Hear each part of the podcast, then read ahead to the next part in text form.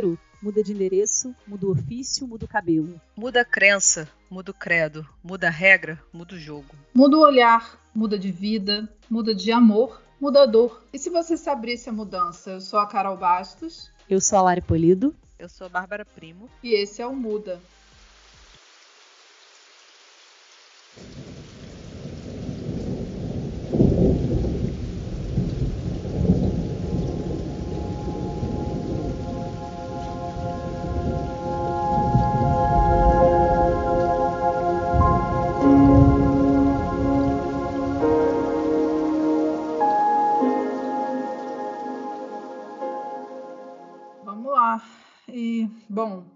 De hoje, gente, é e se eu morresse?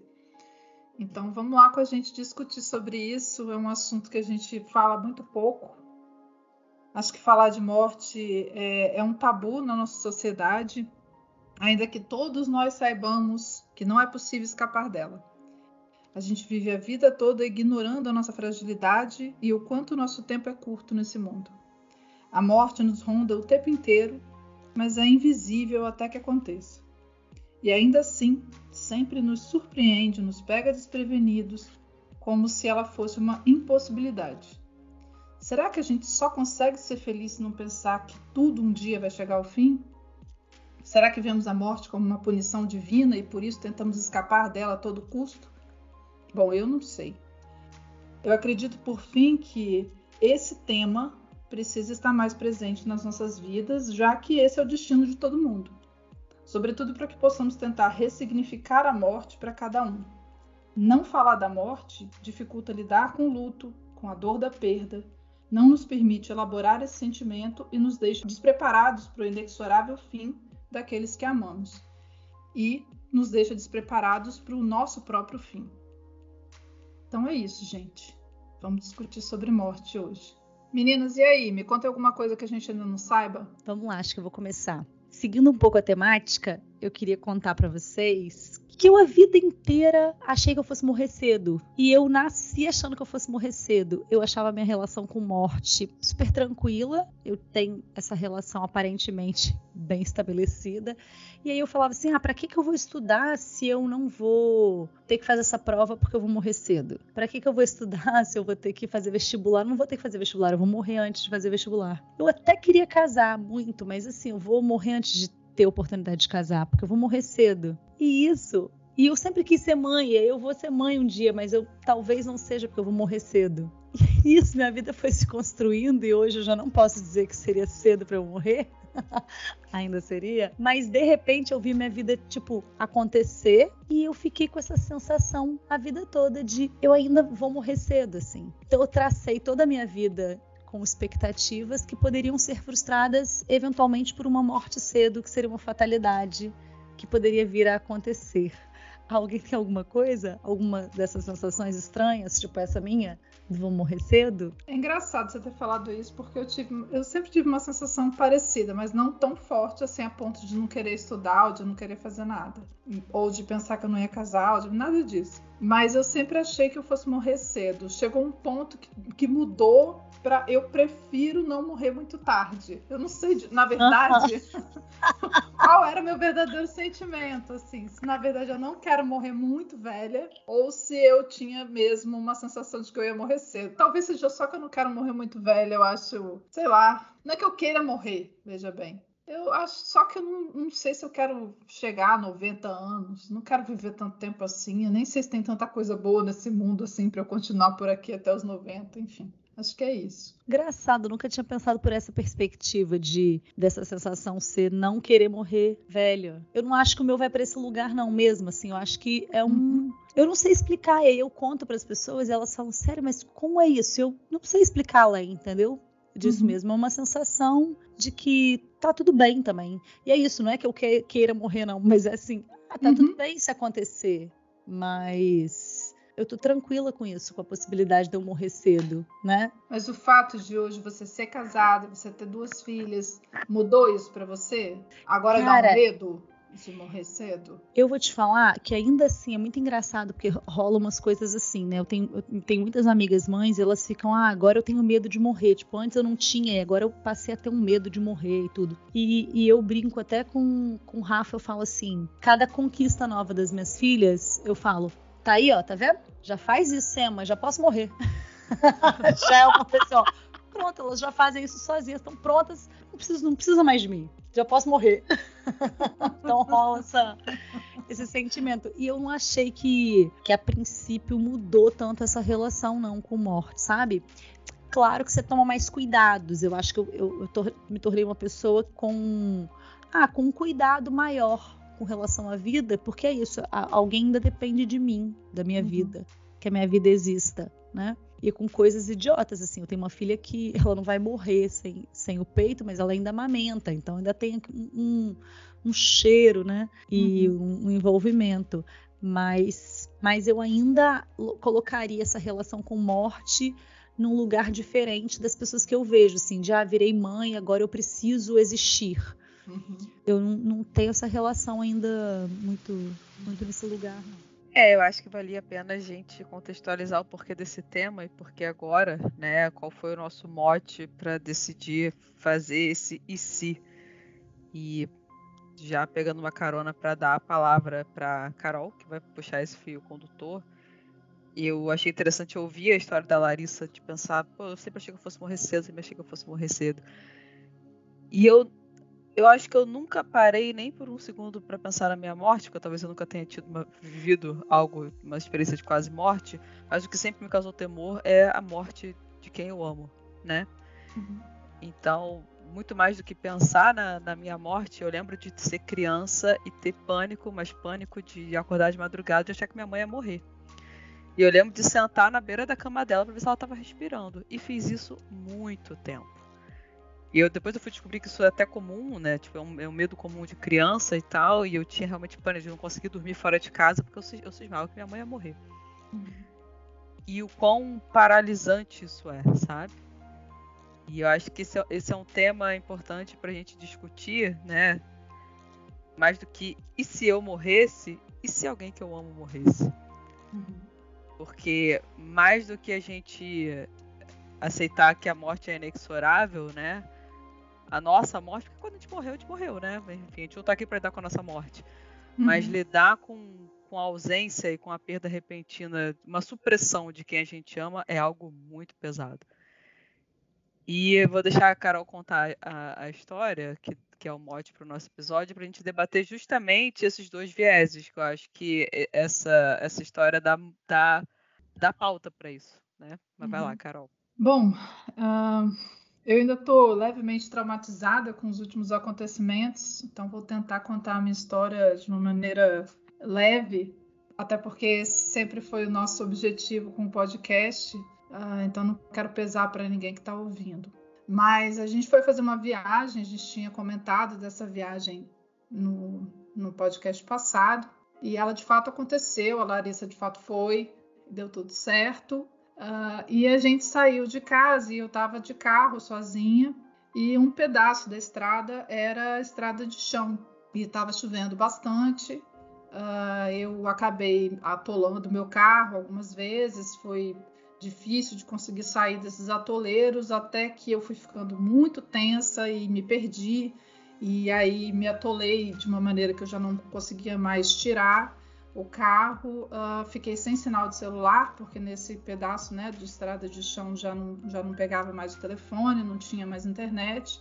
E o meu maior pânico era exatamente. Foi, foi interessante de perceber o quanto que eu estava. É, tava com medo, né? Porque estava sozinha, estava tudo escuro, é, não tinha o que eu pudesse fazer, mas uma, minha preocupação maior era com todo mundo que estava me esperando e preocupado e, e, eu, que, e o, o, fato de eu não ter como avisar ninguém o que estava acontecendo. Então eu sabia que eu estava relativamente bem, relativamente segura, mas é, ninguém sabia. E ter que lidar com, com essa situação, com essa preocupação. Eu tinha, deveria ter chegado por volta de 11, 11 e meia da noite e eu só fui dar notícia quando eu consegui um sinal de internet num vizinho por perto, a hora que estava já mais claro uh, já eram 5 horas da manhã. Então, é, o fato é que é, as pessoas todas que estavam me esperando ficaram sem nenhuma notícia minha por mais ou menos cinco horas. E foi isso. E para essas pessoas todas, a sensação era de que eu tinha morrido, que eu tinha sofrido um acidente e que ninguém sabia, né? Onde eu estava, o que, que tinha acontecido efetivamente. E foi muito angustiante para mim essa, essa essa perspectiva, ficar imaginando o que, que os meus pais estavam sofrendo, o que, que eles estavam passando, os meus irmãos, a minha família, os meus amigos. E, e, e deu uma, uma perspectiva interessante, porque da mesma maneira que eu disse assim, eu nunca, é, nunca quis morrer tarde, eu queria morrer cedo e tal, eu não tenho tanta preocupação assim com a minha morte. Eu tenho preocupação de sofrer, né? De ter uma doença que, que faz a gente sofrer por muito tempo, ou de sentir muita dor é, esse tipo de coisa. Mas a minha morte mesmo não me causa muita preocupação. Mas de uns tempos para cá eu tenho pensado melhor sobre isso e eu fico uh, refletindo que, na verdade, talvez ela vá me causar um sofrimento sim, que é a percepção de que algumas pessoas vão sofrer com a minha morte. Uh, e isso não é de agora, mas essa noite né, que eu passei sozinha e pensando muito sobre esse, esse fato, uh, me, me, colocaram é, exatamente nesse espaço de alguém que está vendo, né, imaginando, claro, não estava vendo, mas imaginando de uma, de uma maneira muito forte esse sofrimento das pessoas que gostam de mim que, e que não querem que aconteça nada comigo e o quanto isso é doído. Então, assim, é toda essa sensação de tipo, ah, eu não me importo se eu morrer logo, ah, eu não tenho medo da morte, eu de fato não tenho, mas não tenho para mim. Por outro lado, tenho muita preocupação com quem vai ficar e o quanto vai ser difícil é, se recuperar disso. Não que eu seja nada de muito é, importante, mas para algumas poucas pessoas do, do, é, é do meu é, relacionamento, é, provavelmente vai fazer muita diferença e vai fazer falta e deve ser é, uma situação difícil, né? Mas aí foi isso. Essa foi a nossa história desse fim de semana. Foi super estressante. O estar só é, é, é, é uma coisa que a gente vê o mundo sozinho, né? Então, tudo bem continuar sozinho. Eu não tenho medo de fazer nada sozinho, tanto que fui viajar sozinha sem o menor problema. Nem estava preocupada com isso, nem achei que pudesse ser um, uma questão. E não vou deixar de continuar fazendo as coisas sozinha por causa disso. Não, não acredito que isso vá me demover das, do, que eu, do que eu acho que a gente precisa é, fazer mas é, o quanto foi interessante pensar, e aí tem uma, só uma, uma inserção aqui que não tem nada a ver com o tema, mas tem um pouco, né? Como ser mulher nesse mundo extremamente machista e, e, e violento contra a mulher nos deixa numa posição sempre mais arriscada, né? Se eu fosse homem, talvez eu tivesse tido mais coragem de procurar alguém por perto durante a madrugada mesmo, de ter pedido ajuda, mas eu não tive coragem porque me sentia ameaçada o tempo inteiro por estar sozinha. Então acho que é isso. E vocês, meninas? É, eu, eu como eu, no, no, prólogo que eu, que eu disse, né, eu acho que é, foram vivências diferentes porque você passou cinco horas numa escuridão total, sem a menor é, perspectiva de como aquilo seria solucionado. Então você estava lidando com um problema muito real é tipo assim, eu tenho que ficar viva até amanhecer, né? E é aquele processo que eu imagino que eu devo ter vivido que é de convencimento a cada minuto. Não, mas, gente, vai amanhecer, uma hora vai amanhecer, alguém vai aparecer. Eu, eu tô aqui num lugar que é um lugar, né? É ermo, mas a princípio não deve ser perigoso, então vou trancar a porta, vou aqui botar uma música, então... e depois o, o, medo vem e você manda o medo embora, o medo vem e você manda o medo embora. Quem tava te esperando, de verdade seja dita, tá, gente, que eu não vou ser hipócrita, eu tava dormindo, né, eu nunca dei tanto graças a Deus pela minha pouca tolerância à bebida e a minha magrelice, porque eu dormi antes, antes da, da não chegada da Carol virar um problema. 11 horas eu já não era mais ninguém, fui carregada para cama, graças a Deus. E quem ficou vivendo esse pânico foram os nossos amigos e o, o, o irmão e a cunhada da Carol. Irmão, diga-se de passagem, com certeza está ouvindo esse podcast, aqui vai o nosso alô, que é médico, né? Então, uma pessoa que ele tangencia o ceticismo como fatalismo, né? Então, na cabeça dele, algo muito grave tinha acontecido. E se eu tivesse acordada na minha também, porque é, o pragmatismo tem disso, ele, a gente pega a pior opção para estar tá preparado para a pior opção e para saber lidar com a pior opção quando a coisa acontecer. E a posição de quem estava lá num lugar super ermo, rodeado por, por lamaçal, chovendo, onde sair para procurá-la não era uma decisão simples também, mas ao mesmo tempo ficar esperando não era uma opção. Então o irmão da Carol saiu por duas vezes para procurá-la. Numa segunda vez ele andou quase, acho que se eu não me engano, ele andou uns 70 quilômetros e ele não achou. E nesse, nessas cinco horas de pânico total, ligando para a polícia, ligando para a delegacia, ligando para a IML, e sem notícia alguma, né? Que é aquela é, é, é, um é um misto, né, de alívio com mais pânico, porque é melhor ter notícia ou é melhor não ter, né? E essa essa espera da, de onde a, o que teria acontecido com a Carol é uma espera de morte, porque na cabeça de, de todo mundo ali isso era uma opção, isso tinha que ser uma opção, não tinha como não ser uma opção. Então, enquanto a Carol estava tentando só ficar viva, e preocupada, porque a gente sabia que ela, que ela achou que tinha acontecido algo muito grave, quem tava esperando tava tipo assim, cara, ela morreu. E essa. Aí sim, esse, esse caráter inexorável da morte, ele funciona como um puta de um espelho. E no dia seguinte, óbvio que foi o mesmo dia pra Carol, porque ela não dormiu, e pra quem ficou acordado também, foi um dia a gente só falou nisso, porque foi, foi tão traumático, né? Foi uma coisa tão pesada tanto que o, o né, Dudu e Lívia no, no dia seguinte estavam doentes, assim, acordaram com garganta doendo, porque é isso, o estresse, a imunidade foi lá embaixo. E a gente só ficou falando nisso, e ele comentando depois que ele, nesse caminho, buscando ela na estrada, ele repensou a vida dele toda. Porque é, isso, sabe? Quando você se confronta com algo tão violento, não tem como você parar e pensar o que, que eu tô fazendo da minha vida. Não se, se amanhã ou depois eu posso morrer, não. Tipo assim, se eu tenho, eu tenho a minha irmã aqui comigo todos os dias, por que a gente não tá fazendo viagem todos os dias e se amando todos os dias e vendo tudo, tudo que a gente quer viver, porque a gente ama todos os dias? E a gente gasta a única coisa que a gente tem, que vai acabar, que é o tempo, que é a morte a gente gasta fazendo coisa que a gente não quer. Mas não, não quer infantil. Ah, eu só quero comer chocolate pro resto da vida. Não, não é isso. É, é, é gastando com sabedoria. É, é, investindo no que vale a pena. Esse, esse, esse, esse, bem esse papo Haribo mesmo. Mas que não adianta, isso vem, isso vem à tona. É pegar turbulência no avião, você fica, meu Deus, você liga pros outros, você ama todo mundo. Então é isso, se confrontar com uma situação tipo essa é um, é um baita de um espelho. Então por isso que eu, que eu brinquei, tipo assim, mais do que se eu morresse, é tipo se alguém que eu amo morresse. Porque você, você não, é, é, não tem como não se questionar do que, o que eu estou fazendo com a minha vida. E no dia seguinte, quando eu acordei, eu acordei com a Carol dentro do quarto. graças a Deus.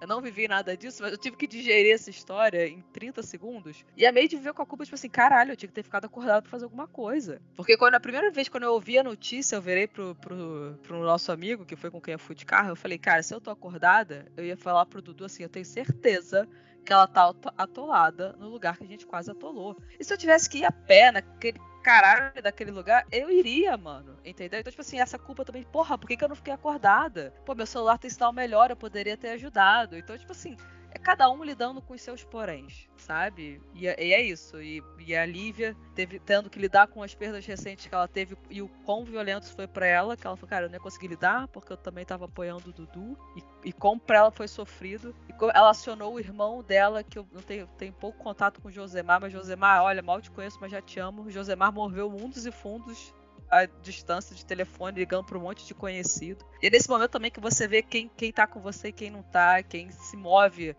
no, no pior dos momentos para te ajudar. Então, tipo assim, é isso. Um grande espelho nesse sentido a gente parar e rever, rever a vida, rever as relações, rever onde, está nossa, onde estão nossas prioridades e no que que a gente está investindo isso que a gente sabe que vai acabar, que é o nosso tempo. Falei demais, Lari, dá a sua perspectiva aí. É, vamos lá. Minha perspectiva foi, foi bem diferente. Até cheguei a contar ela para algumas pessoas já que, que eu partilhei essa história. Eu estava vindo na estrada na frente da Carol. A gente não tava, a gente não ia, a gente não veio pelo mesmo caminho, né? Mas em algum momento a gente se encontraria na viagem. É, o nosso, nosso caminho, nossos caminhos se encontrariam, né? E aí a gente tinha alguma orientação é, para chegada no hotel que a gente tinha que seguir o caminho que não era o caminho que o Waze estava mandando. E, enfim, e aí nessa de seguir ou não seguir o caminho, quando é, eu entrei pelo caminho que a gente deveria seguir, eu passei pelo caminho e quando começou a, a a atolar, meio derrapar, eu falei com o Rafa assim: para o carro agora e liga para ver se tá certo. Não faz sentido a gente estar tá passando por esse caminho. E aí a gente parou quando, quando teve segurança, né? Em algum momento da estrada parou. E a gente ligou e confirmou: não, é isso mesmo, o caminho é esse. E aí, quando eles deram ok, o caminho é esse mesmo, eu falei: a Carol não vai passar aqui. Ela não vai passar. Eu não entraria nessa estrada. E aí, beleza, a gente chegou. E a gente chegou por volta. Era pra Carol chegar 11h30, né, Keros? A gente chegou por volta de 11. Então a gente chegou, basicamente, a gente chegou e Bárbara dormiu. E aí, é, quando foi meia-noite, o irmão dela começou a. Tem tantas horas que a Carol não, não, tem, não pega sinal de telefone. E aí, nessa de tem tantas horas, tem, já era duas, né? Tem duas horas que a Carol não tem, não tem acesso de telefone, já tem duas horas que a Carol não acessa o telefone já tem duas horas que ela não passa por nenhum. E a, e a gente tranquilizando, calma, porque assim, é isso, tá chovendo muito.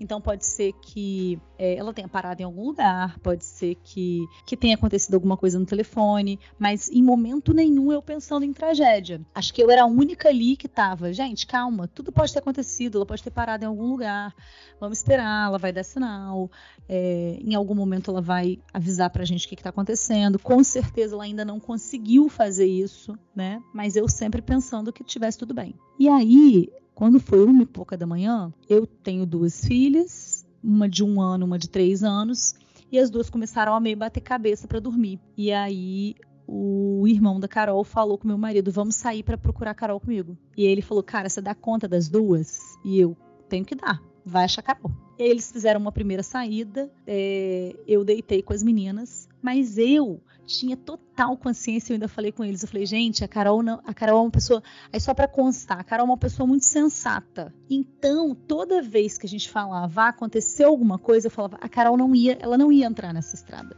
Então, assim, é, seja lá o que aconteceu, ela tá bem, ela tá segura, ela, ela só não investiu de entrar nessa estrada, porque eu não faria isso. E eu nem me considero tão sensata assim eu olharia para a estrada e falaria: eu não vou por aqui, beleza. Vou para qualquer lugar, mas agora, no escuro, na chuva, eu não vou passar por aqui. Sozinha? Eu não vou. Eu não tava querendo passar em família. Ainda mais sozinha eu não ia. E aí eu pensei, cara, ela não vai pegar essa estrada. Então foi isso, ela não pegou a estrada, ela voltou e devia estar tá morta, parou em algum hotel, parou em alguma pousadinha, deve estar tá tentando fazer contato, não tá conseguindo de alguma forma, é só esperar. E aí nisso eu fui pro quarto com as meninas e o Rafa saiu a primeira vez. E na primeira vez, eles voltaram sem a Carol. Eles andaram muito. Eu cheguei a acompanhar é, o deslocamento deles pelo telefone, que a, a, a, cunhada dela ficou comigo, e aí eles foram, foram vendo o telefone. Como foi meu marido, o sinal que pegava era o nosso, do nosso dos nossos telefones. Não sei se rola fazer uma propaganda. Enfim. Aí eram os nossos telefones. Lá se foi Rafael com, com com Vivo sinal. patrocina nosso podcast. Vivo. Era vivo que como é que é? Pega em todo lugar. e aí ele carregou um telefone e eles ficaram se comunicando.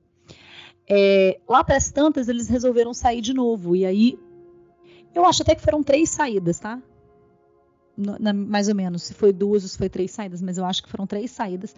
Sei que na terceira vez que eles saíram atrás de Carol, chegaram a sair com, com o meu telefone, que eu nem vi. E aí, quando descobriram, até foi, foi uma coisa interna muito engraçada, que as pessoas davam respostas do meu telefone. Então, até quando eu peguei o telefone, eu falei, gente, mas eu falei isso, eu não lembro de ter falado. Não, você não estava com seu telefone. a pessoa louca, que não estava nem entendendo o que estava acontecendo. E aí acharam, aí Carol achou o sinal, né? Amanheceu, Carol achou o sinal e deu o sinal. E aí o que eu queria contar, assim, de, da, do, da minha visão, foi que eu entrei nessa história muito assim, cara, Carol tá bem, ó, ela é sensata, ela não ia fazer esse tipo de empreitada nessa escuridão, nessa loucura. E e quando foi de manhã que a Carol chegou e contou o que ela passou, porque agora ela contou muito superficial, contaria essa história com muito mais energia. Ela atolou infinitas vezes ela entrou pela estrada, que era a estrada que eles estavam falando, não entre, não entre na estrada do Waze, ela foi pela estrada do Waze. E, e ela atolou e desatolou o carro diversas vezes. Ela foi por um caminho que ele era impossível de passar. É, e que por isso eles tinham orientado. Ele era o caminho mais curto, mas era um caminho que ela não chegaria lá. No fim, acho que você estava a quantos metros do, da, da pousada, no, acho que 300 metros, não era uma coisa assim? Acho que 500 metros. 500 metros da pousada. E foi de onde é... a gente voltou, quando eu falei, cara, não é esse caminho. A gente foi, voltou e fez o caminho que você e o Rafa fizeram. A gente, a gente não subiu com o carro, voltamos. Pois Porque é, a gente conseguiu o celular de, de, é, celular, o celular e conseguimos falar com o Dudu. E ele orientou. Porque a gente não ia passar. Quando Sim. o Waze dava a instrução, ele dava a instrução do caminho mais curto. Só que como estava muito ribanceira, muito atolado, é, atolamento, né, não sei como é que chama, é, ninguém estava conseguindo passar. Então eles deram um, um, um, eles instruíram a gente a seguir uma estrada mais longa e, e que tinha uns atoleiros menores, mas mesmo assim que me assustaram, que foi a estrada que eu passei. No final das contas, a Bárbara, inclusive, acabou de falar, né? Mas passou pelo, pela estrada que a Carol ficou atolada. Tanto que de manhã, quando ela mandou, ah, eu tô na estrada tal, perto de uma casa azul, um amigo nosso, fica aí sua alô, que deve estar ouvindo a gente, ele saiu correndo. E aí ele foi correndo, literalmente, ele foi correndo. Ele falou, eu sei onde ela tá. E ele desceu, desceu correndo, correndo o barranco para chegar onde ela estava. Mas assim, o, o, meu ponto que eu queria trazer de diferente é. Então eu tava nessa expectativa, tá? À noite. Minha noite também foi relativamente tranquila. Porque eu falei, a Carol tá bem. Só que no outro dia, quando eu vi o perrengue que a Carol passou, de todas as vezes que ela atolou e desatolou o carro, de todas as vezes que, que ela atolava o carro e o carro ia deslizando para algum para alguma algum riacho, algum barranco, alguma coisa assim. Algumas histórias dessa questão de ser mulher e estar tá sozinha dentro do carro e de atolar o carro e ter um carro é, parado do lado e ela ter medo se tem alguém lá dentro, se não tem, se alguém vai querer fazer alguma maldade com ela naquele lugar.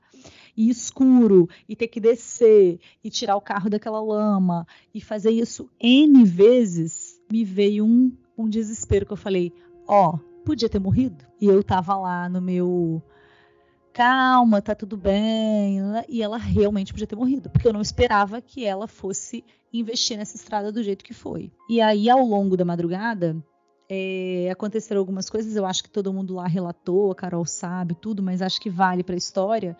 É, aconteceram algum, alguns fatos, assim, né? A cunhada dela, Lívia, que sofreu algumas perdas recentes, ela reviveu muito isso. E ela, num determinado momento, ela abraçou o Rafa e falou: Eu não sei, eu não sei se eu vou aguentar, porque eu vou ter que lidar com essa dor, que é a dor de perder minha cunhada, que é a dor de reviver todas as dores que eu tive, e vou ter que dar um suporte pro meu marido. E eu não sei se ele vai aguentar. E ficou todo mundo vivendo isso na madrugada né? E foi uma coisa que eu, junto com Bárbara, né? Bárbara teve que reviver isso em poucos, em poucos minutos. Mas eu fui digerindo isso ao longo do dia, pensando o que, que podia ter acontecido. Porque tudo podia ter acontecido. Mesmo que eu não acreditasse que aquilo tava, estivesse tão perto, né? Mas assim, a morte rondou ali. E eu acho que todo mundo na viagem, a gente ficou meio paralisado por um tempo né? A gente brinca até a ah, sexta-feira não aconteceu e o sábado também demorou a engrenar. É, acho que a gente só conseguiu existir mesmo no domingo, que aí estava todo mundo já, de, já mais leve, né? Menos pesado, digamos assim. Mas no sábado é, é a gente passou esse dia digerindo algumas coisas assim, revivendo algumas emoções, e, e, trazendo à tona toda essa nossa relação mesmo com a morte, com a perda e com o que a gente faz hoje da vida. É, e que, de certa forma, esses desperdícios de tempo, eles já são, é, em parte, algumas mortes, né? É, como que a gente vai vendo as nossas doações para algumas coisas da vida que, que elas perdem sentido a partir do momento que a gente morre, né? Ou que alguém que a gente se importa morre. Então, Aí até eu passei o final de semana brin brincando com Carol, falando, cara, você trouxe aqui pra, pra roda muito trauma aí que a galera vai ter que lidar. E a gente passou, foi, foi uma. Foi uma doideira, todo mundo levando as questões para terapia, porque foi, foi sinistro. Foi, foi, foi muito sinistro. Eu acho que foi uma ressaca emocional, assim, porque teve aquele alívio do tá tudo bem, então vão ficar bem. Não, não é assim peraí, porque eu acho que a coisa ela vai num nível mais subrepetício, assim. Eu fiquei. No domingo, por exemplo, tocava uma música, eu começava a chorar. Falei, gente, o que tá acontecendo? Aí ontem eu voltando pra casa vendo um, um vídeo, esses vídeos que é de câmera de vigilância, assim. Aí vem, vem um carro, assim, uma, é uma delegacia de polícia, o cara encosta com o carro, tem uma criança engasgada. Aí o policial vai e ajuda a desengasgar a criança. Eu chorei 15 minutos. Eu não sou dada dessas coisas. Por mais emocionante que fosse, eu falei, gente, o que que tá acontecendo? Eu tô, e eu tô, eu zoei, falei com vocês que eu vou ter super engatilhada dessa viagem, é meio isso, assim, eu tô tipo meio. Aí, aí tudo eu choro. Não é TPM, tá, gente? Eu falei, gente, o que, que, que, que tá acontecendo, sabe? Tipo, e. E, e a, esse episódio todo, ele me fez pensar numa questão que, querendo ou não, eu puxo muito pro lado da, da filosofia, né? Que como uma pessoa agnóstica, né? Eu acho que é, essas palavras não são minhas, tá? Essas palavras são até do, do Montaigne, que é um filósofo que fala assim, a filosofia é meio que você aprender a morrer. E se a religião, que é esse braço que te tira esse medo da morte quando ela te promete uma certa imortalidade que vem depois, então fica tranquilo, porque essa vida aqui não é só isso. O que vem depois é muito melhor a morte é só um momento. A filosofia ela te convida para uma reflexão mais em vida, assim, sabe? É, a morte existe, ela tá ali. E o medo da morte é o que te faz ter uma, uma existência angustiada, pífia, né? Mas não, não, é o medo da morte, porque a gente não fica o dia inteiro pensando, ah, eu vou morrer, gente, se eu morrer agora, se eu morrer amanhã. Não é isso. É uma coisa mais, mais profunda, sabe? Eu acho que é a morte, é a morte do presente. A gente vive ou apegado a um passado que foi, ou angustiado por um futuro que a gente não sabe nem o que, que é.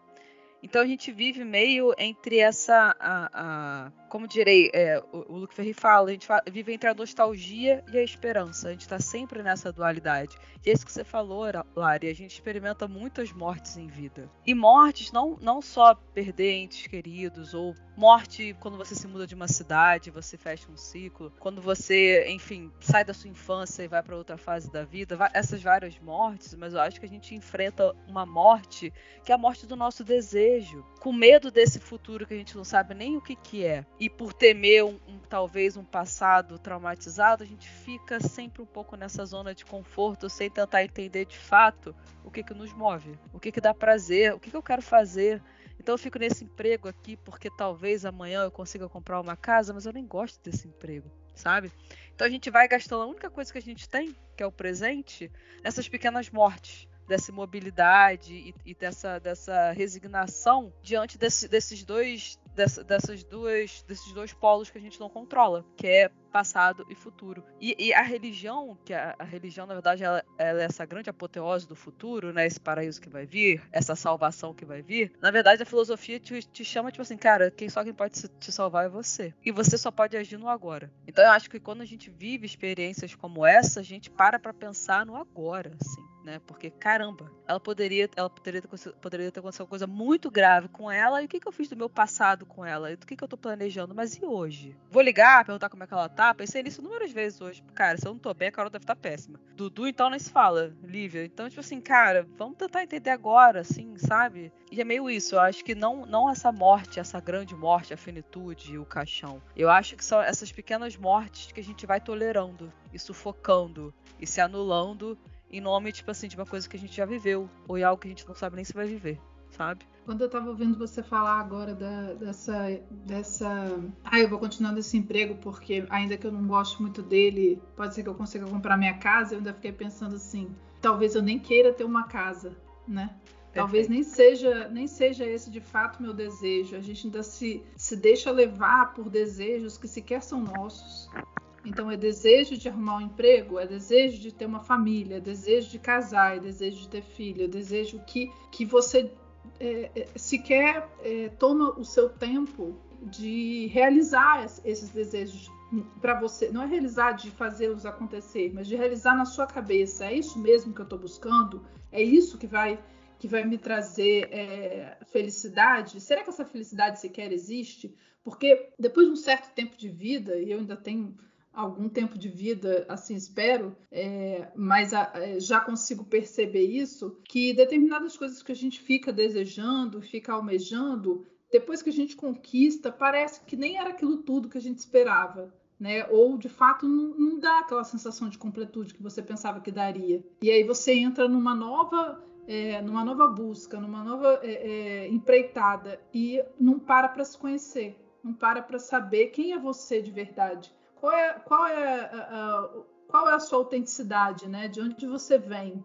O que, que você quer? É, vou dar um exemplo assim. Eu sempre sonhei em conhecer o mundo inteiro. Esse era, esse, esse era um, um grande sonho que eu, que eu tinha e que eu ainda tenho. E para além disso, na verdade, eu queria me perder no mundo, assim. Eu fiquei perdida aí durante cinco horas, não foi assim tão legal, não queria me perder, perder dessa forma, porque eu queria continuar tendo contato com as pessoas que eu gosto. Mas eu fiquei, quando você falou da casa, me deu esse gatilho, assim, na mesma hora de tipo, cara, então eu nem sei se eu queria essa casa, porque isso isso vai me prender num lugar e, e, e eu tenho essa, essa ânsia de de conhecer o mundo. E na real eu já estou com 42 anos. É, eu tenho um emprego que eu adoro, eu tenho uma vida boa, eu convivo com as pessoas que eu amo, eu, tenho, eu faço muitas coisas que eu quero fazer de fato. Eu tenho tentado parar para pensar né, nessa, nessas minhas vontades de verdade e me dar esse tempo, mas eu, eu não tenho conseguido fazer, realizar esse maior sonho da minha vida, porque para isso é, eu precisaria abrir mão de coisas que a gente aprende que são coisas importantes, que é segurança, que é ter é, esse dia a dia normal, né? De acorda de manhã, vai trabalhar, ter seus colegas de trabalho, volta para casa cansado e tal, essa vida. E a gente tem muita, muita dificuldade de viver vidas que são diferentes, né?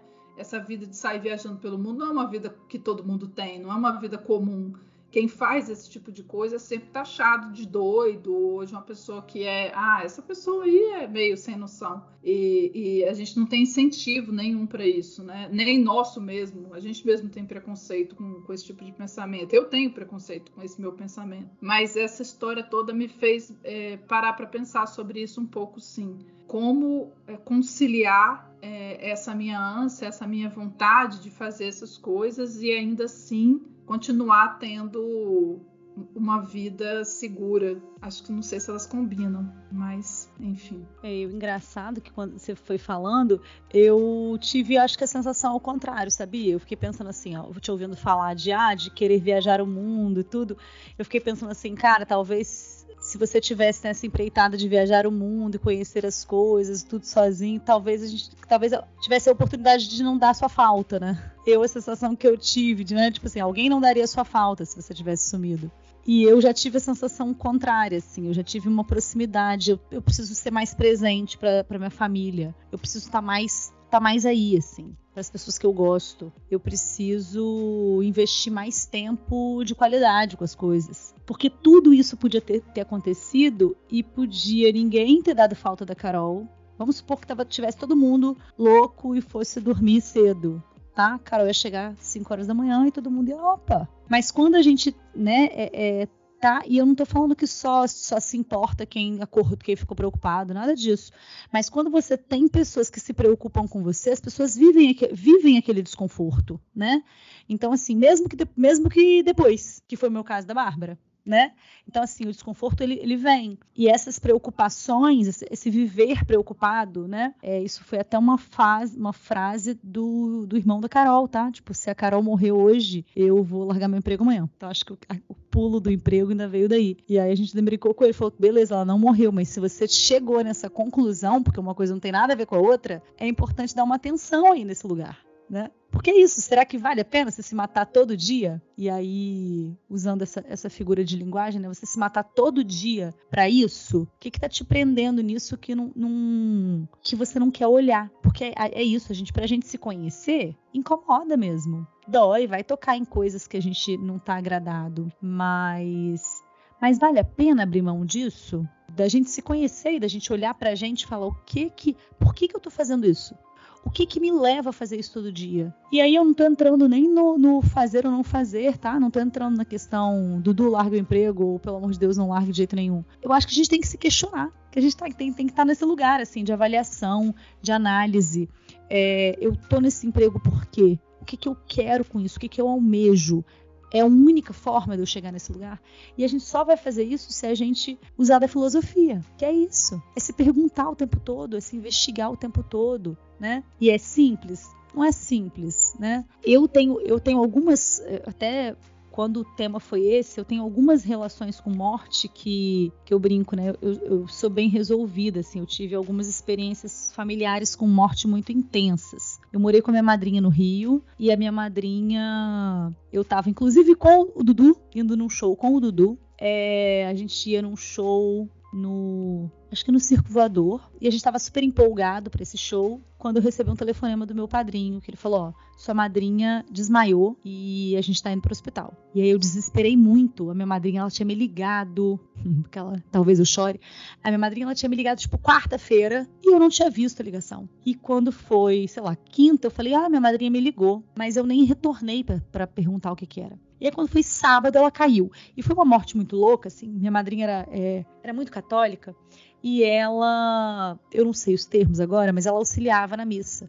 E aí ela terminou a missa falando uma frase, assim, sei lá, temos que viver na semelhança de Deus, ou sei lá, no exemplo do que Jesus viveu. É, temos que ser uma, né, temos que ser uma pessoa boa nesse, nessa pegada. E aí ela, bum, caiu e foi para o hospital. Quando eu recebi a ligação, eu avisei para o Dudu e o Rafa tava comigo, falei, ó, pode ir no show. Ainda falei com o Dudu, falei, cara, vai no show, vai. Eu preciso pro hospital, que minha madrinha desmaiou tal, tá? Foi pro hospital. Acho que morreu, e não sabia se tinha morrido não. Enfim, e quando a gente chegou lá, eu fui saber anos depois, mas o Dudu, como médico, já sabia. Eu tive uma informação que hoje a gente sabe que ela tinha, já tinha tido morte cerebral. Então, a conversa do Dudu comigo foi muito nesse lado, nessa visão, até que a Bárbara colocou, né, desse, não sei se ceticismo, não sei, mas ele falou comigo assim: reza para ela morrer, porque se ela sobreviver na condição que ela tá hoje, vai ser muito ruim para ela. E aí você receber isso de um amigo que é seu irmão, né? Eu abracei essa ideia. E aí, beleza, minha madrinha morreu. Isso, minha madrinha, isso aconteceu, essa queda na sexta, no sábado. Minha madrinha teve a morte cerebral decretada na segunda-feira. Quando foi na sexta-feira, o outro, meu outro tio, ia fazer uma cirurgia cardíaca. E ele falou: Não, eu tô bem, tudo. A gente pensou até em adiar. Não, eu tô bem, vou fazer logo essa cirurgia cardíaca. Ele fez a cirurgia na sexta-feira, tudo ótimo, resultado maravilhoso. Quando foi no domingo, ele morreu de embolia pulmonar. E aí a nossa preocupação foi: é, eu, na época na faculdade, né? Minha, minha avó, era minha avó, porque é isso, minha avó perdeu dois filhos em menos de uma semana. Minha avó e meu pai, né? Que aí foi o único filho que sobrou. E eu falei, pai, pelo amor de Deus, você não pode morrer. Você precisa segurar a vovó. Não morre, pelo amor de Deus. E aí a gente teve todo mundo que ser muito maduro pra encarar a morte de um jeito. A gente realmente não sabe o que é amanhã. Será que eu não tô tendo a oportunidade de encarar, por exemplo, a vida do meu pai de outro jeito? Que isso? A gente tem que, a gente tem que se apegar, né, gente, na, nas pequenas coisas. E aí a gente tem que aprendendo a lidar com as coisas. É isso, eu, eu tinha que segurar meu pai vivo.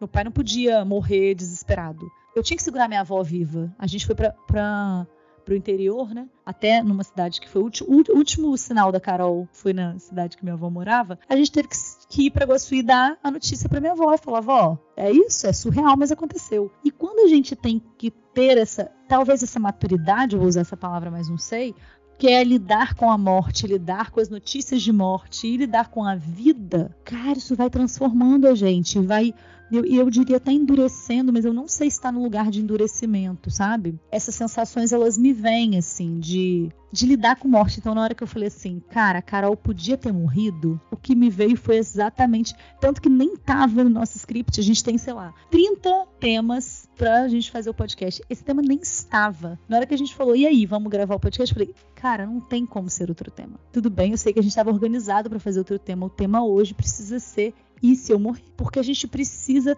é, é, é, ter troca a respeito disso, né? E aí reforço com essa questão que a Bárbara falou. E se alguém morrer? E se alguém que eu amo muito morrer? O que, que a gente está fazendo hoje das nossas vidas para tornar, para voltar no tempo e ter atendido a ligação? Ou para voltar no tempo e ter é, ouvido o que, que era que minha madrinha queria falar comigo, sabe? O que eu voltava o tempo todo era: gente, por que que a Carol não veio no carro com a gente o tempo todo. E isso no podcast anterior foi uma discussão de horas, de conversas e tudo fora do ar, mas sobre isso assim. Vai sozinha, vai com a gente no carro, vamos apertado, as crianças vão gritando, tá tudo bem, é, vai ter menos conversa, porque se dormir tem menos conversa, e vamos ouvindo música, vamos ouvindo podcast. Não, vou sozinha. E esse momento voltava na minha cabeça toda hora. Caraca, vou sozinha. Ia ser, sei lá, quatro horas que a gente ia desconfortável, mas será que vale esse voo sozinha? E essas coisas a gente vai, vai refazendo, né? Essas essas, esses, esses acontecidos, assim. Aí só para constar, eu sei hoje, bem, eu sei, né? Eu imagino hoje que a minha madrinha tenha querido me dizer, tá? Por conta disso, de investigar mesmo, porque eu fui atrás disso, eu fui buscar o contexto, eu perguntei para pessoas que estavam com ela no momento que ela me ligou, então eu tenho essa paz hoje. Dei uns esporros no, principalmente no irmão da Carol, pelas poucas informações ou informações é, imprecisas a respeito da viagem, porque ninguém sabia que tinha estrada de chão, então foi surpresa para todo mundo, a gente ficou enfurecido. Mas é isso, assim, é, é... o que, que a gente está fazendo no nosso tempo, né? Só, só para dar um último ponto para voltar a palavra para Carol, que eu acho que ela tem muita coisa para falar. O que eu acho, Lari, ouvindo essa história, que sua história bateu bateu fundo aqui, porque eu não consigo nem imaginar como é que eu me comportaria diante de uma situação tão caótica como essa, né? Perder duas pessoas num espaço tão curto de tempo. E eu me, me, coloquei reconhecendo o fato de que eu não perdi ninguém próximo ainda, né? Perdi meus avós, eu era criança e tal. E a minha total falta de couraça para lidar com isso. Assim, eu de fato não sei como eu vou reagir porque eu nunca fui testada nesse sentido. Não tem como se preparar para isso, mas tem como deixar isso ali, né? fundo da, da mente como uma, um alerta, talvez. Mas a sua questão, que eu acho que eu, eu viveria, e eu vivi isso num ínfimo, ínfimo espaço de tempo, que quando eu acordei, falei assim, cara, poderia ter vindo com a Carol, poderia ter ido encontrar ela lá, poderia ter ficado acordada, poderia ter sido útil de alguma forma. E é isso, né? Poderia ter atendido o telefonema. Não, sabe? Isso, isso prende a gente na culpa, isso prende a gente no remorso, isso prende a gente no arrependimento, que é o passado. A gente não tem o que fazer.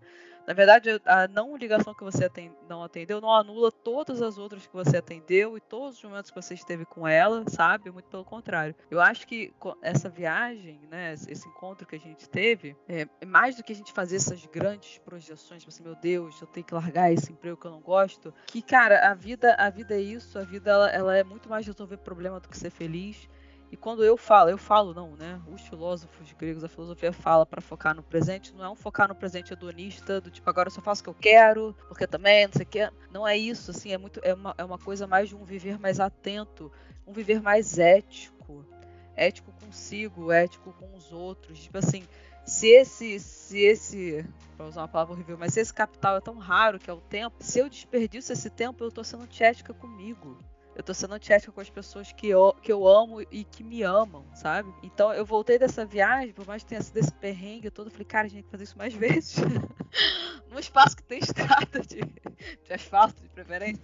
Mas, tipo assim, porque eu, eu sou uma pessoa muito, muito ensimesmada, eu tendo a, a, falar assim, ah, não vai dar muito trabalho, melhor não ir, ah, não vai gastar dinheiro, melhor não fazer. Essa sou eu. Eu tô, eu tô sempre entre o, o, a lembrança e o projeto, como diz Luco Ferri. Eu tô sempre. Então eu tenho, eu tenho que me ancorar muito, assim. E nesse ponto, quem me ancora no presente são as pessoas que eu amo. É a Carol me chamando para viajar, é você me chamando para pra viajar, é o Dudu, são vocês vindo pro meu aniversário. Eu falo assim, cara, eu vou fazer nada não, vai dar muito trabalho, deixa pra lá. Não, cara, não, sabe? Aquele dia ninguém paga. A gente tá lá naquele domingo cantando um monte de música brega, ninguém paga.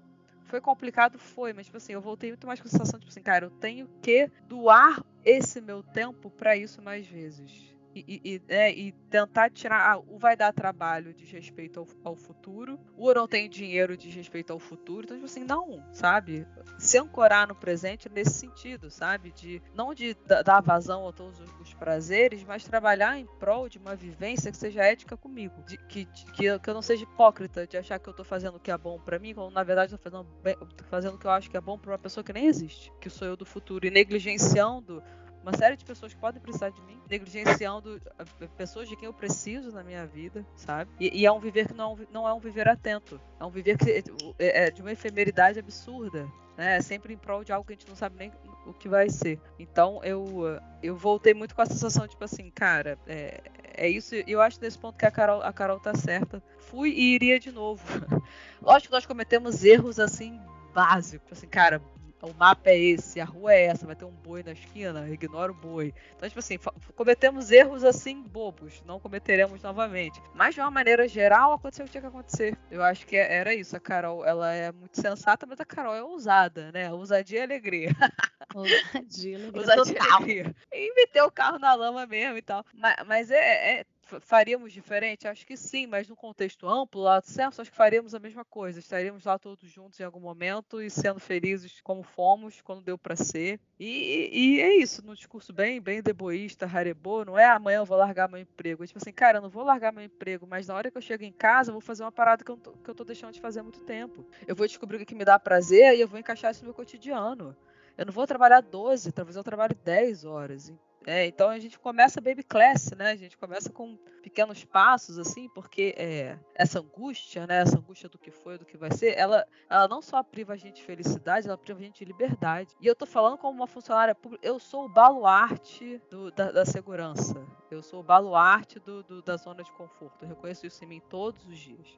Eu nunca vou ser a pessoa que eu vou acordar de manhã, amanhã eu vou vender tudo, pegar um trailer e viajar o mundo. Isso não, não, não consigo, isso não é, não é o meu ethos, mas eu posso mudar outras coisas, sabe? E eu tenho tentado mudar outras coisas no, no que enfim, no que, no que tangencia a minha capacidade, no que é factível para mim, sabe? E esses episódios, né, que, que, são episódios excelentes, porque não deu nada errado, então foi excelente, querendo ou não, eles chamam a gente um pouco, um pouco pra, pra realidade. Quando a gente fala, por exemplo, da teoria de. Eu tive que fazer um curso conta do trabalho de gestão de risco, né, quando se trata de grandes, grandes catástrofes, né, incêndios é, em museu, né, coisas dessa magnitude, eu trabalho em museu, sempre que tem uma tragédia absurda, como foi, por exemplo, o incêndio na, em Notre, Notre Dame, o incêndio do nosso Museu Nacional aqui, todas as instituições que que têm é, atividades de fim parecidas, elas vão reformular seus projetos, elas reformulam seus instrumentos, elas né, vão ver se o instituto está em dia. Então, tipo assim, essas coisas elas servem para dar uma organizada. Né? Então tem um acidente muito grave aéreo, aí todas as, né, as agências e as empresas, não, vamos aqui reformular todos os critérios de segurança. Isso serve para isso. Isso tem que servir para a vida também. Então aconteceu uma parada dessa, caramba, vou mudar para Vivo. Alô, Vivo, patrocinando nosso podcast. Esse celular não dá. Então, tipo assim, pô, esse carro aqui tá meio esquisito. Então, tipo assim, toda vez que eu sair de casa, eu vou, eu quero saber exatamente qual direção, quero saber se tem um hotel no caminho, se me der medo, sei lá. Tô pensando aqui nesse caso muito específico. E eu vou, caralho, aproveitar o momento que eu tô com as pessoas enquanto elas estão vivas e aqui na minha presença. Em última instância, é meio isso, sabe? Então, é isso. Um episódio como esse, ele tem que servir pra gente rever os nossos protocolos, né? Todos eles, né? Eu não sei nem se eu vou conseguir lembrar de tudo que eu tinha para falar, que vocês foram é, trazendo vários pontos assim, e eu eu tô aqui prestando atenção. Vou começar pelo seguinte: é, eu realmente não tô recuperada ainda de tudo. Tô dizendo que eu faria de novo, iria sozinha, numa boa, iria mesmo. Não é da boca para fora, mas é, eu ainda tô ainda tô como se eu estivesse um pouco anestesiada, assim, pós é, acidente, digamos assim, né? Aconteceu, foi, um, foi uma noite que foi muito difícil para meu irmão e para minha cunhada e para pro, pro Salgado, pro, pro Rafael também, que tava todo mundo acordado, é, mas que também foi muito difícil para mim. E mais pela sensação de medo mesmo e de preocupação com todo mundo estar preocupado, né? Essa, essa questão. Uh, mas eu concordo com a Bárbara, em primeiro lugar, assim, acho que, que é o momento da gente rever protocolos e refazer. Inclusive, hoje já fui procurar. É, um plano novo de celular para poder trocar de operador.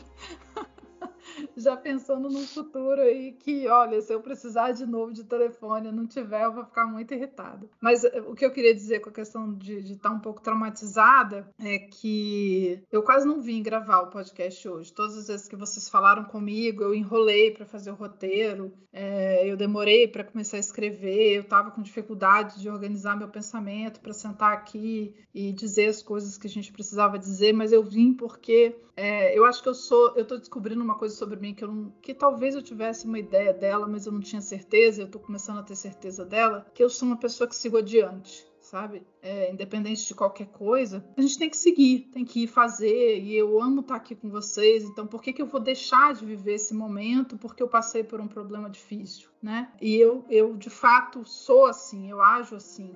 Quando eu estou diante de uma situação, quando eu estou diante de um problema, eu vou respirar fundo e vou encarar. Então, por que, que eu entrei na rua que estava lameada? Porque é isso, esse é o meu problema de agora, eu vou encarar e vou enfrentar e vou fazer o que tiver que ser feito. E foi interessante porque a minha mãe veio falar comigo, minha filha, você não devia ter feito isso, você foi sozinha, você não devia ter ido. E na hora, assim, eu lembrei de uma coisa e respondi a ela, e ela não e ela não retrucou, porque na verdade eu acho que ela entendeu que eu estava certa. Que eu falei assim, mas mãe, gente, vocês me perdoem se eu chorar, tá? Mas eu disse para ela o seguinte: eu aprendi com você, cara. Você é essa pessoa que sai de madrugada para ir pro Rio, porque é o que você precisa fazer naquele momento. Bota a gente dentro do carro e enfrenta uma estrada, saindo daqui de Vitória às sete da noite para chegar lá às quatro da manhã. Eu já estive no carro com você nessa situação. Eu já estive no carro nessa situação e recentemente a mamãe é, é, foi buscar minha madrinha no interior e trouxe, foi, foi e voltou no mesmo dia dirigindo. Quatro horas para ir, quatro horas para voltar fez a mudança toda dela no carro e no caminhão e voltou de lá e todo mundo, mãe, você não tem mais idade para isso, não sei o quê. E minha mãe nem ignorou todo mundo e falou, fui e vou de novo se precisar. Então assim, mãe, não espera outra coisa de mim, foi você que me ensinou, foi você que me ensinou a ser assim. Eu tenho um puto orgulho da minha mãe ser desse jeito, que ela não, ela não se ela não se desanima com as coisas, ela não enfraquece, ela não abaixa a cabeça, ela fala, cara, não tem quem faça, se sou eu que tenho que fazer, tá comigo, então é comigo, eu vou lá, eu vou fazer, bate no, mata no peito e resolve. É, é óbvio que quando a gente erra esse tipo de gente, a gente vai se colocar mais em risco mesmo, horas. É muito mais tranquilo ficar em casa, né? E não arriscar e não, e não fazer. Mas se eu não tivesse ido, eu não tinha passado esse final de semana que lá pelo domingo foi divertidíssimo, a gente riu muito foi muito gostoso. E quando eu voltei para casa a viagem toda, eu voltei sozinha dirigindo e passei por algum, alguma lama, mas não tanta quanto a que eu tinha ido. É, é o meu pensamento que mais me incomodou assim na viagem de volta foi pensar assim, gente, eu só espero que ninguém fique traumatizado a ponto de a gente não conseguir viajar mais, porque eu fiquei muito tensa com isso. Eu voltei pensando nisso o tempo inteiro, assim, nossa, será que o pessoal vai desanimar? Porque a gente tem feito essas viagens de uns tempos para cá, né? Acho que a pandemia é, colocou todo mundo num estado de, de percepção de como estar com as pessoas que a gente ama é importante, de como ter rede de apoio é importante, de como trocar, trocar de perto mesmo, trocar pele a pele, trocar olhando no olho. E eu não quero sair desse lugar, né? Porque esse é um lugar também que eu fugi um pouco durante a minha vida. Eu falei que eu, eu fugi da coisa do, do, do sonho da, de viajar o mundo todo, mas é, esse outro movimento eu já, eu já tô fazendo, Larissa, que é de estar perto das pessoas que eu amo, de, de me jogar nisso. Hoje em dia as pessoas me chamam para fazer as coisas, eu sou a primeira a dizer vou sim. E eu sempre era a primeira a dizer não vou de jeito nenhum, porque eu não vou sair aqui da minha cama, do meu conforto, da minha tranquilidade. Eu sou essa pessoa super preguiçosa que nunca quer fazer nada, mas eu tenho mudado isso no, no último ano, assim, eu mudei isso profundamente em mim e vou continuar mudando. Então, quando eu disse, eu quero pensar nessa coisa de conhecer o mundo, definitivamente não é para desaparecer no mundo, ficar anos perdida, não é nesse sentido.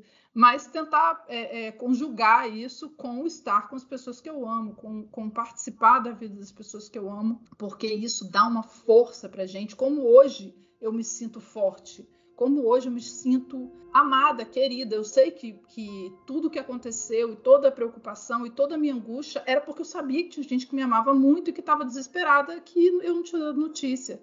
Né? Se, se, fossem pessoas que eu, que eu tinha certeza que não estavam nem aí, isso não ia fazer a menor diferença, não iam nem se preocupar, talvez sequer saíssem para procurar. E, e, tudo bem, é, mas não eram, eu sabia que não eram. E exatamente por ser é, essas pessoas que eu quero estar sempre com elas, e eu quero que a gente continue fazendo as nossas viagens. Se, e se tiver, diferentemente do que todo mundo diz, da próxima vez sem perrengue, gente, pode ser com perrengue também, não tem problema. A gente enfrenta o perrengue. Vamos é, talvez um perrengue, vamos dar um tempo de perrengue pesado, né? Vamos pegar um perrengue um pouco mais leve. vamos dar um intervalo de perrengues assim. Mas tudo bem, se for com perrengue também, a gente encara. Nós somos pessoas fortes e, e a gente é realista e ao mesmo tempo sonhador também. O, o, de estar junto, esses sonhos de dividir, dividir felicidade, de, dividir os momentos que a gente teve. Quando que a gente vai ter momentos assim? se a gente não se arriscar por eles, né? Se a gente não se jogar nas coisas, não se não, não, não, enfrentar esse, esse medo, né? Essa, essa preocupação, porque é tudo, no final das contas, um pouco de medo e insegurança, né? Ah, mas se eu sair não der certo. Ah, mas se eu for e não, não for legal. Ah, mas se não for legal, vai de novo da outra vez. A próxima vez pode ser que seja legal. Nem todas as vezes vai ser perfeito, vai ser maravilhoso, vai dar tudo certo e você vai voltar para casa só com história boa para contar. Às vezes vai voltar com história ruim mesmo.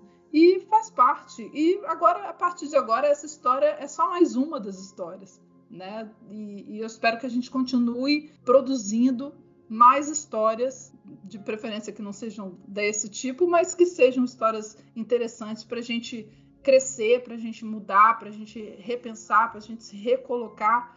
E nada mais parecido com o nosso objetivo desse podcast, que é provocar essas reflexões, provocar as nossas mudanças de perspectiva, né? Quando que eu pensei que eu estaria naquela posição? Porque, olha que coisa interessante, a Larissa falou, a Carol não ia se colocar numa situação dessa porque ela é muito sensata.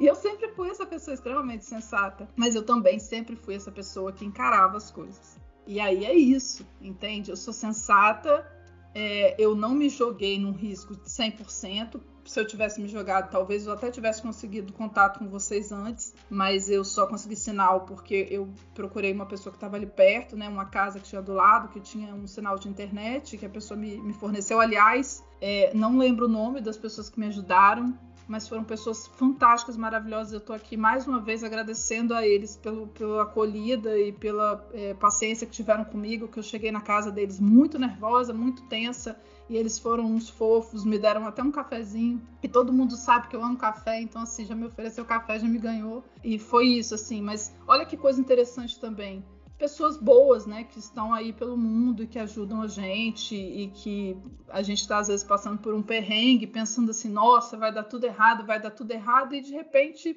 não, tem uma pessoa lá que te ajuda e resolve o seu problema. É, uma vez eu estava fazendo uma viagem no interior da Bélgica e, e a gente estava com o GPS no carro e ficamos sem, sem internet tem, tem alguns anos isso. E aí o chip da, da internet que a gente tinha comprado acabou a internet, gastou a internet toda e não tinha mais o que fazer. Então a gente precisava de comprar um chip novo e no caminho não estávamos, não estávamos achando. A gente parou numa farmácia na beira da estrada, eu desci do carro assim meio tenso e tal, fui lá perguntar para a pessoa é, se ela sabia me explicar mais ou menos e, e, eu assim não sei se as pessoas aí já foram algum, algum ouvinte ou ouvinta já foi à Bélgica, mas é, é, na Bélgica pouca gente fala inglês. Isso é, isso é pouco falado, né? Mas as pessoas não falam inglês, as pessoas falam francês lá, gente. Então, se vocês forem para a Bélgica, é, já saibam disso de antemão. E aí eu cheguei tentando me explicar em inglês, ela tentava falar em francês, ela pegou um papel, desenhou todo o caminho que eu tinha que fazer, ela falou assim, ela entendeu o que eu estava falando, eu escrevi para ela qual era o lugar para onde eu estava indo, ela entendeu para onde era, ela desenhou um mapa para mim, olha só, ela não fazia ideia de quem eu era, uma brasileira perdida no meio da Europa, né? Qual a chance? Eu já entrei com, com o pé atrás, né? Com medo de perguntar. Todo mundo fala assim: ah, só brasileiro que trata bem os outros. Mentira, tem gente boa em tudo que é lugar. E ela foi maravilhosa comigo, me deu todas as dicas. Eu entrei no carro, consegui chegar onde eu queria e foi perfeito. Então, assim, é, a gente tem muita. A verdade é que a gente deu foi muita sorte, sabe? Apesar de tudo que aconteceu, deu tudo certo, todo mundo saiu bem e a gente tá bem aqui e, e tranquilo para contar essa história. Então é isso. E aí, refletindo sobre a questão de, de, quase morrer, né? Eu não, eu não tive sensação de quase morte, eu só tive muito medo de ser atacada.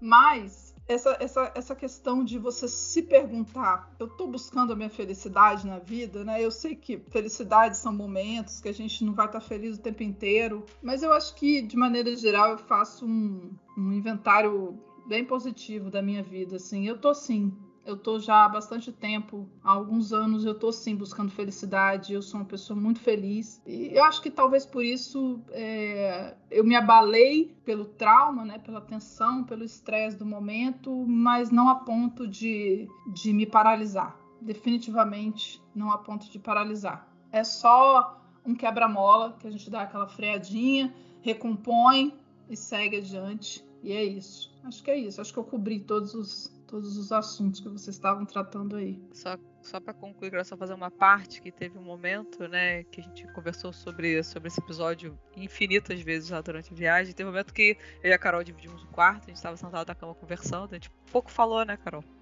Nem, nem virar uma noite conversando, não. E de, determinado momento você meio que pensando alto, falou assim, cara, tô.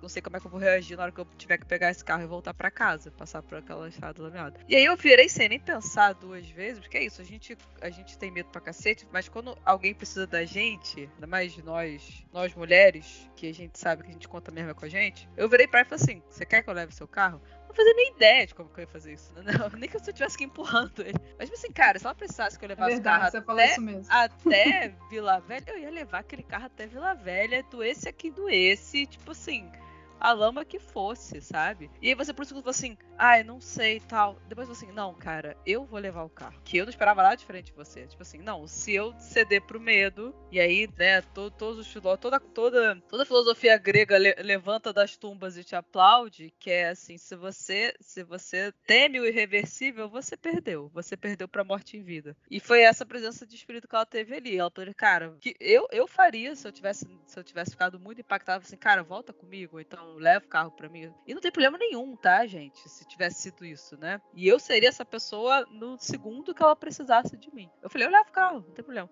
E você disse, não, eu vou levar, eu preciso levar. E nesse, a gente até saiu com o carro, né? Porque a gente foi pra cidadezinha e voltou, e você já deu essa vencida, e foi de dia, e a gente riu, e deu uma ressignificada na coisa. Mas, é, só pra, só para finalizar, eu acho que essa questão do, do, do medo da morte e, é, e, essas pequenas mortes, a gente tem meio irreversível, sabe?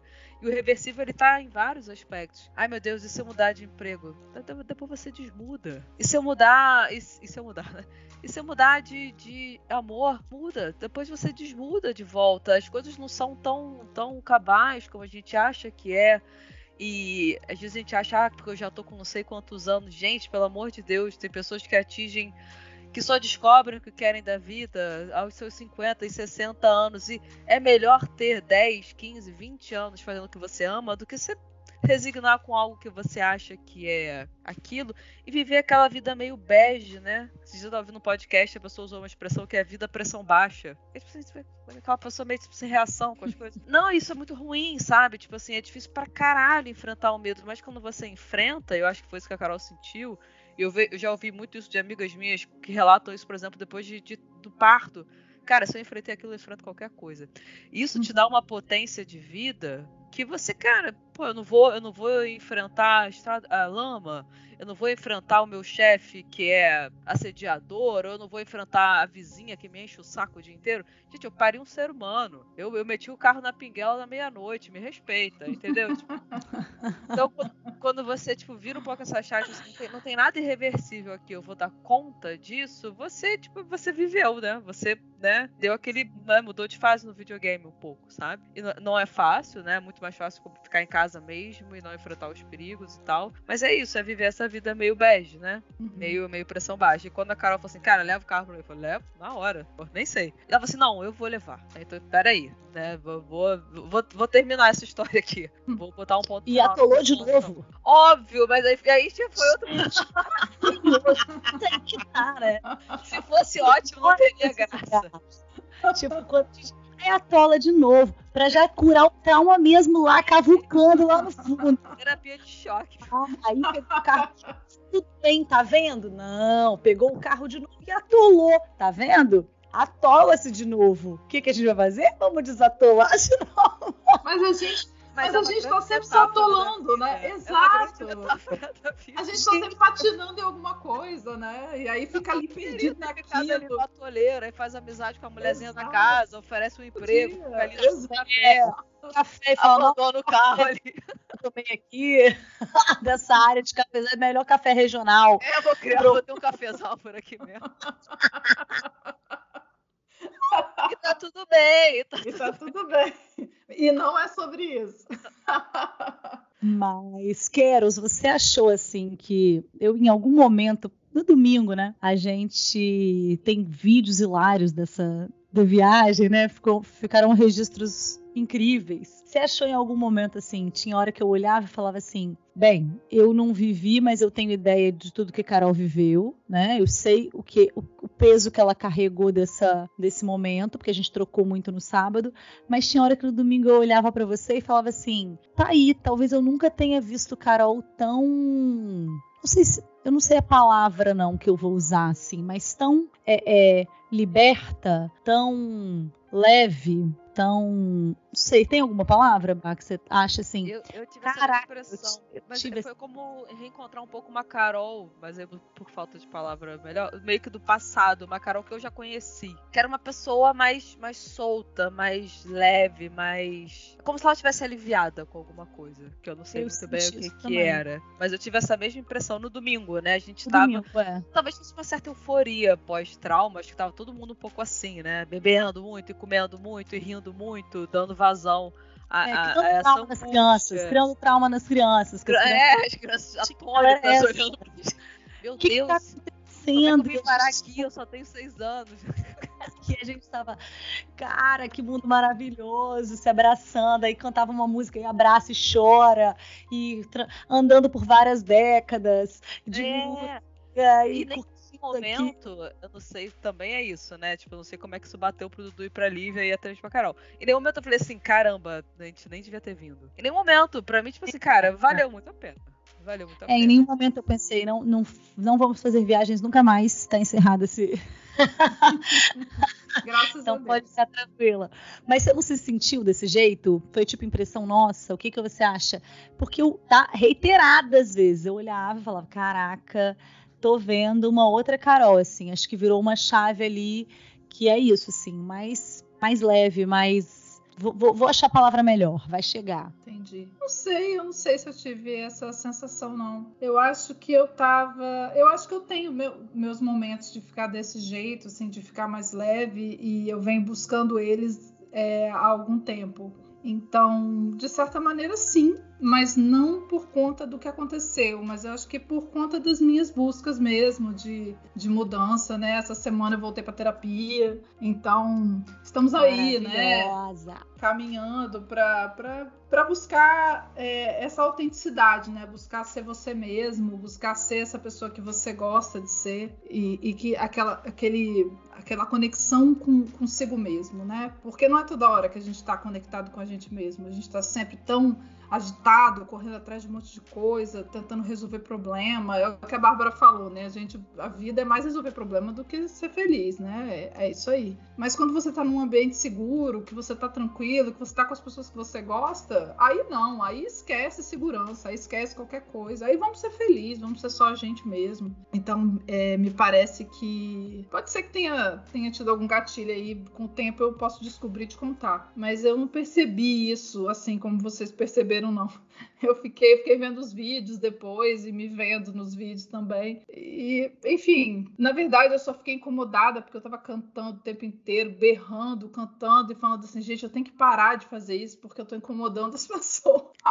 Meu amor, mas você tem uma coisa que a gente aprendeu nessa viagem e que a gente precisa botar para fora. É, teve esse momento, né? É verdade. É, tem que botar pra Vamos fora. Vamos botar para fora. E eu achei muito, muito massa, assim, que. Bem, o grupo já, já, já propicia isso, né? Mas é, o, o nosso encontro ele vem muito nessa nessa pegada, né, de reflexões, de bota um trauma na mesa, vamos trabalhar ele, né, umas coisas Sim. assim. Aí a gente cria traumas e cura traumas e trata os traumas no mesmo encontro, mas mas eu, eu achei muito massa, assim, como que, que a gente foi encontrando um grupo seguro para se abrir, né? Tipo assim, tornou-se, não sei, um ambiente que te dá segurança de falar coisas que talvez você não falasse em outro lugar, sabe? Que, é, bem, essas pessoas não vão me julgar, vão me acolher na minha dor. Então, deixa eu trabalhar isso aqui agora, deixa eu, deixa eu botar na roda uma, uma sensação ou uma, uma experiência, uma coisa que eu tenha vivido. Bem, e vamos olhar por outros ângulos, né? Que é bem a proposta, do, inclusive, da, do nosso podcast, né? Vamos olhar por outros, por outros lugares. E acho que a gente recebeu isso muito, esse grupo abraçou muito da viagem. Então a gente pôde trabalhar algumas coisas que foram importantes, né? E,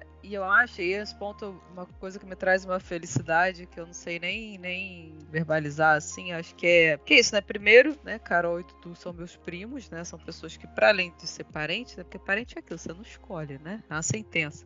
Eu dei sorte em alguns, não tanto em outros. Mas é isso, é, eu, eu considero muito próxima da Carol e do Dudu, são pessoas que eu amo de paixão. E eles me trouxeram você e o Rafa, que eu acho que a gente teve uma, uma baita conexão também, que né, que eu acho incrível. Eu sempre fui uma pessoa com poucos amigos, assim, eu não sou uma pessoa mega sociável, então é, eu, eu fico muito feliz quando eu encontro pessoas com quem eu tenho prazer na companhia, isso não é fácil para mim. E vocês terem ido pro meu aniversário e terem conhecido o Salgado e a Ellen, que são, né, meus amigos, amigos meus, meu e do, meus e do, e do Vitor. E a gente ter conseguido juntar isso, tipo, e ver todo mundo junto lá, para mim foi muito. Foi muito, foi, foi muito emocionante, assim, porque são pessoas que eu amo de todos os lados, assim, e que se amaram entre si, e a coisa meio que fluiu ali. E, e, e é isso, é essa coisa da arte do encontro mesmo. Não é, não é fácil, gente, na, na idade que a gente tá, não só na idade que a gente tá, no momento que a gente tá vivendo.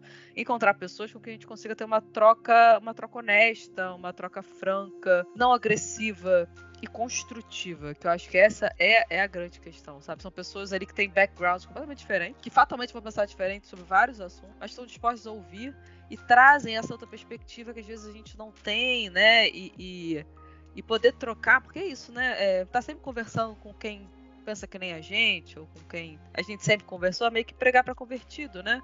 É um proselitismo que não tem, não tem muito retorno. E quando a gente encontra essas outras pessoas que a gente gosta, e ela ainda traz algo pra gente, isso acho isso muito incrível. Eu acho que isso é uma das, talvez uma das maiores felicidades da vida adulta, né? É, pequenas alegrias da vida adulta. Poder estar num grupo que era até um grupo bem numeroso, né? De trocas frutíferas, né? E de muito amor. Acho que foi uma coisa muito amorosa, né? Foi, foi um encontro muito amoroso, assim. Então eu, eu fiquei.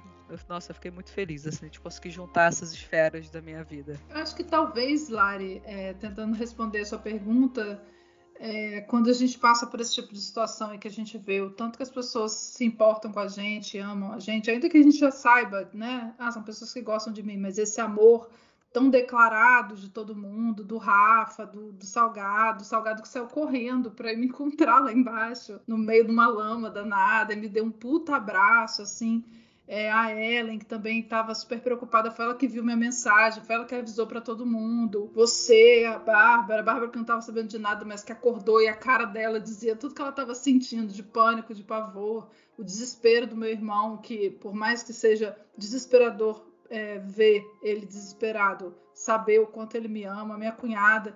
Então também tem isso, assim, você se sentir amado e acolhido, acho que faz esse bem, né? Por pior que tenha sido todo, todo o rolê, é, no fim você percebe que você tem pessoas que amam você muito. É engraçado, me relembra da, da época da minha depressão, é, foi há muitos anos, eu tinha 20 e poucos anos quando eu tive depressão, e em algum momento assim do, do meu processo de, de, de terapia e de, e de, tratamento e tal, em algum momento eu me dei conta assim, gente, a minha mãe realmente me ama, né? Olha, o tanto de coisa que ela tá fazendo para mim, porque minha mãe meio que parou a vida dela para me ajudar, para me acompanhar, ela passou a malhar comigo, ela passou a, a, a viver um pouco assim o meu drama ali naquela época, porque ela estava muito preocupada, ela queria me ajudar. E, e, foi a primeira vez, olha só que coisa doida. Eu já tinha 24, 25 anos, foi a primeira vez que eu me toquei que minha mãe me amava. E eu acho que essas coisas também vêm para isso, né? Essas tragédias, de certa forma, colocam a gente é, nessa posição de enxergar o amor do outro e se sentir amado. Eu acho que é tudo isso que o ser humano quer né? E talvez essa, essa coisa do medo da morte é, seja isso, porque a gente a gente está sempre buscando ser amado, buscando ser querido, e, e, a nossa morte é o fim desse sentimento, não é o fim para a pessoa. A pessoa vai continuar lá te amando e inclusive sofrendo porque você não está mais ali, mas você não vai mais sentir aquilo, né? Seja como for que você enxergue a morte, ou porque ela acaba ali, ou porque tem um, um depois, ou porque você vai para um outro lugar, ou seja qual for o seu credo, a sua, é, sua fé, enfim, o seu caminho, aquela relação física, essa vida terrestre que a gente tem aqui, ela acaba com a morte. E aí você perde perde esse, esse, o sentir o sentimento do outro. E eu acho que nada te coloca mais no mundo do que sentir o sentimento do outro. Acho que isso deve ser uma parte desse sentimento de medo da morte. Pode ser, estou aqui filosofando, mas eu acredito que seja, seja um pouco isso, sim, dessa perda, porque é uma perda, né? É uma perda realmente imensa para quem está indo e para quem fica nem se fala, né? Porque a pessoa continua aqui nesse espaço. Aliás, falando sobre essa questão da religião, né, de qualquer fé que você tem, é interessante isso, porque qualquer fé que você tenha, enfim, pode, o que quer que seja que vá acontecer, é, uma coisa certa: essa vivência aqui, esse momento, essas relações que você está criando, essa vida que você está levando, ela acaba com a morte. Ainda que você continue é, vivo em alma, ainda que você continue sendo uma energia, ainda que você continue em outro plano, que, seja o que for que aconteça, essa vivência, esse momento, esse trabalho que você tem, essa vida que você leva, essas pessoas que você que são da sua família, isso acaba com a sua morte. E isso não tem como fugir. Então, por que não viver isso da melhor maneira possível, né? E, e se esforçar todos os dias para que é, essas relações sejam o mais amorosas possíveis, o mais é, próximas possíveis, né? E fazer todo o esforço que você puder para estar por, por perto. E o estar por perto não necessariamente é o estar do lado, mas é estar ali, né? Estar disponível, estar ao, ao alcance do celular. A gente, a gente tem uma sorte muito grande de viver num tempo que as pessoas estão à, à distância de um toque. É isso. Houve um tempo que não era assim, né? Que para você falar com alguém, você precisava mandar uma carta que ia demorar, sei lá, 15 dias para chegar, depois mais 15 dias para a pessoa responder, e era isso. E hoje, ainda, eu ainda estou falando de um tempo que tinha carta, porque teve um tempo que nem isso tinha. E, e as pessoas tinham que viver com essas. É, imagina uma perda desse tipo, né? De alguém que saía para uma guerra e nunca mais voltava. E a pessoa que ficou nunca mais teve nenhuma notícia. Não sabe se a pessoa ficou por lá, se a pessoa morreu, né? Se se machucou e ficou precisando de ajuda. E ninguém nunca ficou sabendo. E é isso. E essa pessoa tinha que lidar com isso. Imagina o nível de frustração que se vivia nessa época, porque a gente não conseguia saber o que, que tinha acontecido. Se hoje isso ainda acontece, né? Quando some uma pessoa, quando morre alguém, imagina o que, que não era antigamente. Então a gente, ao invés de ficar reclamando, né? Ah, a internet é ruim, a rede social, não sei o que. Tem um monte de coisa ruim, mas isso também é muito bom. Ter as pessoas por perto, saber o que está acontecendo com elas é muito bom. Acho que é isso. Então é isso, gente? Acho que eu falei tudo. Eu também. Acho que falamos tudo. Acho que eu também. Assim, até, até, até se cavucar, eu, eu consigo algumas histórias. Mas eu acho que não precisa. Não há necessidade. Já estamos aqui quase meia-noite. E é isso. Gente, olha, obrigada pelo, pelo apoio de vocês, por tudo que vocês fizeram, pela conversa de hoje. Bom, é isso. Se nada der certo, né, Lária? Aí a gente muda. a gente muda. Gente, beijo. Beijo. Boa noite. Beijo, gente. Bom dia, boa tarde, boa noite para vocês.